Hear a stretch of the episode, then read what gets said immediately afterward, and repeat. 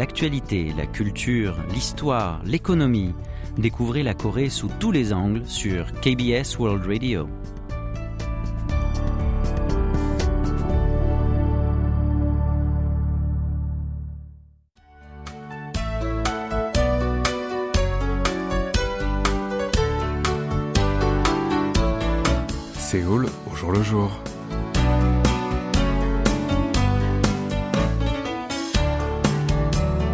Bonjour à toutes et à tous et merci de nous rejoindre pour cette nouvelle édition de votre magazine de société Séoul au jour le jour.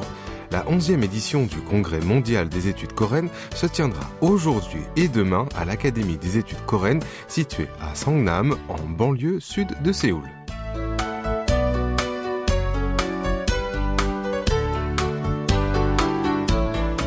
Cette conférence biennale a pour objectif de former les futures générations de chercheurs du domaine et de renforcer le réseau international entre les érudits et les établissements relatifs. Cette année, l'événement sera d'une ampleur jamais atteinte, mobilisant quelques 130 intervenants et participants d'un panel issu de 21 pays, dont l'Allemagne, les Pays-Bas, la Nouvelle-Zélande et le Danemark. 108 thèses seront présentées à cette occasion. Le thème de cette édition est la culture coréenne qui communique avec le monde. Yu Hong-jun, l'administrateur général de l'Académie, a déclaré lors d'un discours inaugural que la Hallyu, la vague culturelle coréenne, devrait se poursuivre et, pour ne pas être exclu de ce courant, les sciences humaines devraient améliorer leurs compétences liées au numérique au lieu d'insister sur les méthodes de recherche conventionnelles. Durant la conférence, des interventions sur 28 sous-thèmes sont prévues, notamment Brittany Kedum Borgoyne, doctorante de l'université d'Oxford, abordera l'influence de la langue coréenne dans différents domaines à l'étranger, au-delà de l'industrie du divertissement.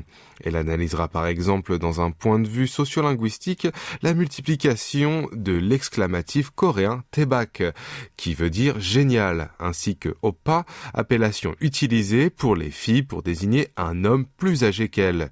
Quant à Isogyu, professeur à l'université Kachon, et Mark Peterson, professeur de l'université Brigham Young, ils souligneront la nécessité des recherches pour systématiser les théories objectives et raisonner sur la forme de Shijo, un genre poétique traditionnel coréen. Ils inviteront également à discuter des moyens d'inscrire ce dernier à la liste du patrimoine culturel immatériel de l'UNESCO. Les participants qui ne peuvent pas se déplacer en Corée du Sud en raison de l'épidémie feront leur intervention par visioconférence. Par ailleurs, l'Académie sélectionnera les quatre thèses les plus originales et qui ont le plus de potentiel et décernera aux auteurs les prix des érudits de la nouvelle génération pour encourager leur contribution au développement des études coréennes. Han Byung-woo, le président de l'Académie, a indiqué que si ce congrès pouvait se dérouler ces 20 dernières années, c'était grâce aux savants du monde entier qui s'investissaient dans les études coréennes depuis longtemps.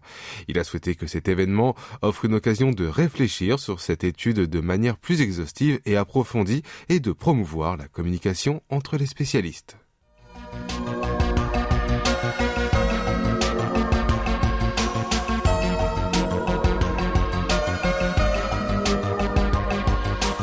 En automne, les Sud-Coréens sont nombreux à profiter du temps encore doux avant l'hiver en faisant des pique-niques dans les parcs du fleuve Han.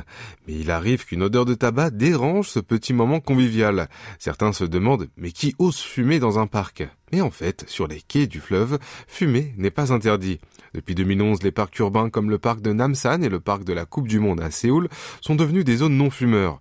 Pourtant, les parcs Hangang en étaient exclus parce qu'ils sont classifiés comme espaces verts en vertu de la loi sur le fleuve et la rivière. En 2015, la municipalité de Séoul a tenté de bannir les cigarettes, mais son plan est finalement tombé à l'eau à cause de la vive protestation des fumeurs. Or aujourd'hui, bon nombre de plaintes sont déposées auprès des autorités publiques concernant les désagréments provoqués par le tabagisme dans ces parcs. Un habitant de 22 ans, a indiqué qu'une fois installé sur la pelouse, il devait parfois changer de place à cause de la fumée. Pour Bion, 20 ans, comme les quais sont souvent fréquentés par les enfants et les personnes qui sortent leurs chiens, il vaut mieux interdire totalement de fumer dans cet endroit. Leur opinion est en effet partagée par beaucoup de leurs concitoyens. Selon une enquête réalisée en août dernier par la municipalité de Séoul, auprès de 1000 personnes adultes, 90,8% des interrogés étaient d'accord pour faire des parcs du fleuve un espace sans tabac. La situation actuelle ne plaît pas non plus aux fumeurs. Selon Zhang, 30 ans, il ne se sent pas à l'aise quand un grand nombre de badauds passent à côté de lui et ce même s'il grille une cigarette dans un des parcs sans les panneaux interdiction de fumer. Quant à Shin, 26 ans, il fume à l'extérieur du parc pour ne pas gêner les autres, mais ça l'oblige à marcher un certain temps. Pour réduire les inconvénients des citoyens, la capitale sud-coréenne aménagera des coins fumeurs dans les parcs de Hangang le mois prochain ou à la fin de l'année au plus tard. Ce projet concerne les 11 parcs du fleuve Han, dont Yoido, Banpo et Tuksom. Dans chaque endroit, 3 à 5 espaces destinés aux fumeurs seront mis en place. La municipalité incitera d'abord les visiteurs à griller leurs cigarettes dans ces coins compte tenu de l'éventuelle opposition. Mais sur le moyen et long terme, il prévoit de designer les parcs comme des zones non fumeurs à travers la révision du système législatif.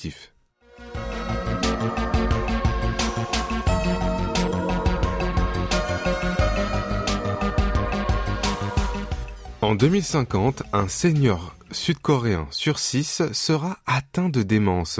C'est ce que nous apprend un périodique publié par l'Institut coréen pour la santé et les affaires sociales. Selon cette publication mensuelle, le taux de prévalence de cette maladie chez les plus de 65 ans s'élèvera à 15,9% dans 28 ans et touchera près de 3 millions de personnes.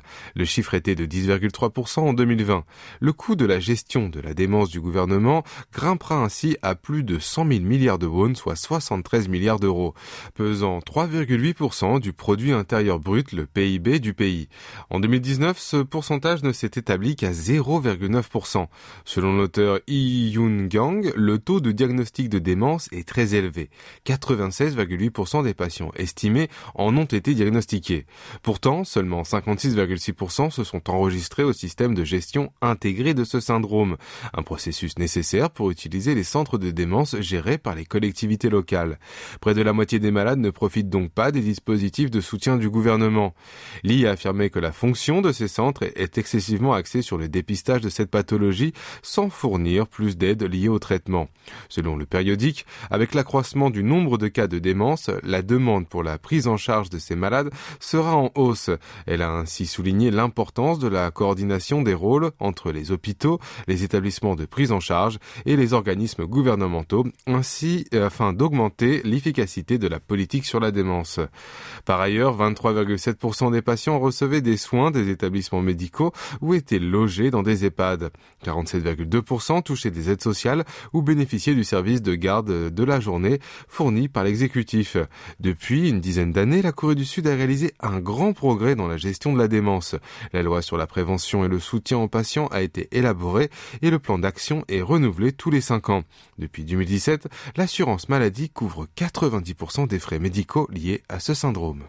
Et maintenant, faisons une petite pause musicale avec euh, Tangshin Kwanen Chonchoni ou Every Moment With You de Jang Bom Jun. 퇴근 시간 전에는 시간이 너무 느리게 가는데 왜 집에만 오면 시간이 너무 빨라서 아쉬워 제대로 못 쉬고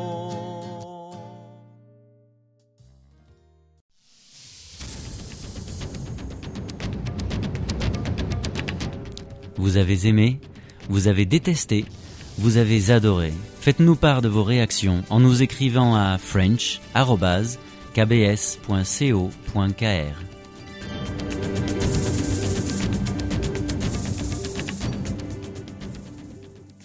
Eh oui, vous êtes bien sur KBS World Radio pour votre magazine de société Séoul le jour le jour en compagnie de Franck Atlani ce jeudi 20 octobre.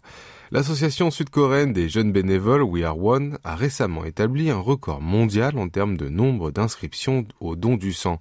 Entre le 1er et le 2 octobre, en seulement 24 heures, 71 121 membres ont effectué leur adhésion sur Red Connect, l'application officielle de la Croix-Rouge sud-coréenne. Ce record est entré dans le fameux livre Guinness il y a une semaine. Il a dépassé de loin le précédent réalisé en Inde qui était de 10 217 donneurs en 8 heures. Ce défi sans précédent a été lancé dans le but de sensibiliser le public à la pénurie de sang due à la pandémie de Covid-19.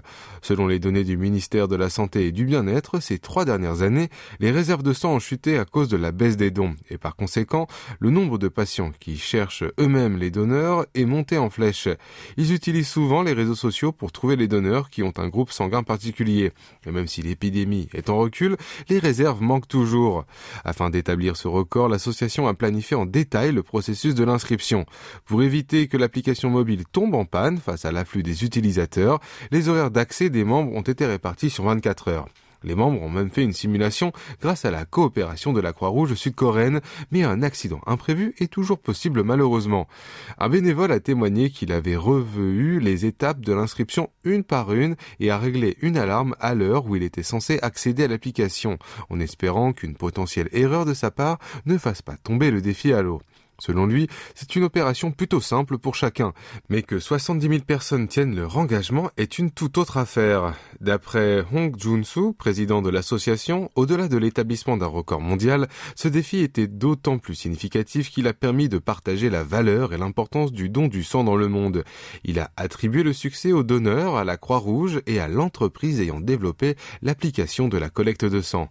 We Are One a été fondé le 30 juillet de cette année avec 70 000 membres. Depuis le 27 août, elle mène une campagne de don du sang de tous ses bénévoles et jusqu'à la semaine dernière, 47 706 personnes ont procédé à cette action solidaire. L'objectif devrait être atteint d'ici novembre prochain.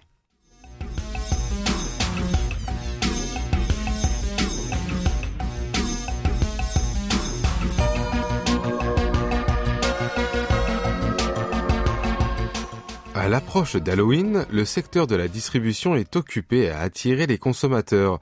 Cette fête est désormais devenue un événement annuel pour les écoles maternelles et les nouvelles générations sont nombreuses à le célébrer en s'amusant à se déguiser. De plus, comme c'est le premier Halloween qui tombe après l'atténuation des mesures sanitaires, l'envie de faire une bonne fête n'a jamais été aussi grande chez les Sud-Coréens. Pour mettre la bonne ambiance pour cette fête aux origines celtiques, le grand magasin Lotte a décoré ses murs extérieurs, ses portes et ses épiceries avec les dessins dynamiques de l'artiste britannique John Burgerman. Ces décorations euh, resteront jusqu'au 2 novembre prochain. La galerie marchande propose aux visiteurs de se faire peindre le visage ou d'autres parties du corps. Au centre commercial Lotte World Mall, situé dans le quartier de Jamshil à Séoul, les acteurs déguisés en sorciers et vampires mèneront une parade. Le centre de magasin d'usine Shinsege, Simon Premium Outlet, s'est également transformé en parc à thème d'Halloween. Il a mis en place des sculptures géantes et des zones photo en collaborant avec les personnes populaires telles que Doku de l'entreprise Choco Cider et Belly de la marque Belief. Selon un responsable, la fin octobre représente la saison où les particuliers font souvent des sorties en famille. Le centre commercial a préparé des événements qui pourraient intéresser le public de tous les âges. Du côté de l'industrie alimentaire, divers produits d'Halloween en édition limitée ont été commercialisés. La société Orion a mis sur le marché des caramels Beetle saignants et ICO nucléaire en changeant la couleur des confiseries d'origine et le design des emballages. Elle a ajouté également des images de citrouilles et de petits fantômes sur les emballages de bonbons et de gelées populaires chez les enfants. La franchise de café Hollies propose une boisson rigolote inspirée par les zombies. Dans le milkshake, la confiture de fraises reproduit les vaisseaux sanguins et sur la crème chantilly, un bras et un œil de zombie en chocolat sont apposés. Les consommateurs semblent attendre avec impatience la fête d'Halloween. La plateforme de shopping en ligne Eleven Street a diffusé le 7 octobre une émission en live sur Internet pour la vente des marchandises liées à Halloween, les plus populaires sur Amazon, avec jusqu'à 40% de rabais. Et le nombre de ses spectateurs a dépassé les 460 000.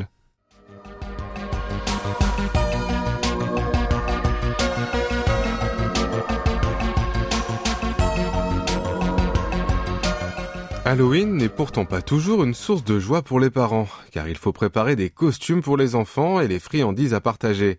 Kim, une mère, organise une fête avec les mamans des camarades de son fils qui est au CP. L'objectif est de créer une, occasion pour les enfants de s'amuser ensemble en profitant de la baisse de l'épidémie.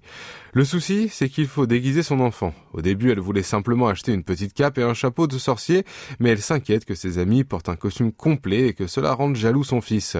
Park, une mère de 43 23 ans, quant à elle, a récemment commandé sur Internet une robe de princesse à 70 000 won, soit 50 euros, car sa cadette participe à une fête d'Halloween qui se tient dans son école maternelle. Elle sait que c'est un gaspillage de dépenser autant d'argent pour un vêtement qui sera porté un seul jour, mais elle ne pouvait pas faire autrement en voyant le stock de cette robe diminuer.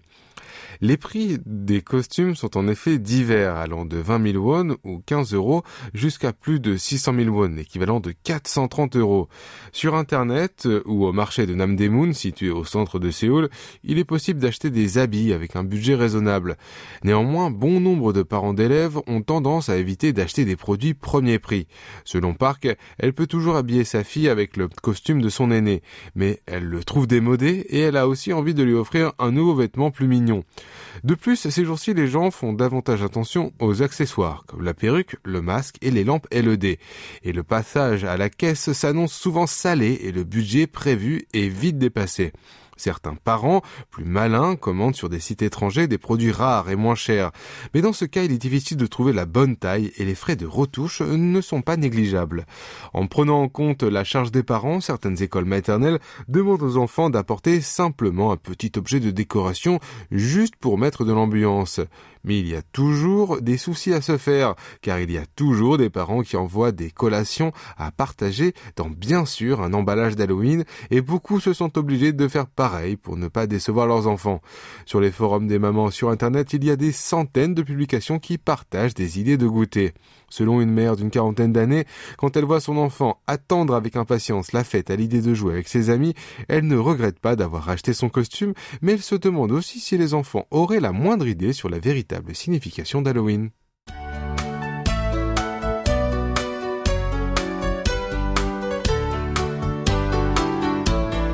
C'est la fin de notre émission C'est le jour le jour du jeudi. C'était Franck Atlani au micro, Lee Jion à la rédaction avec Kim Hongju à la réalisation. Merci de nous avoir suivis et je vous souhaite une très belle journée.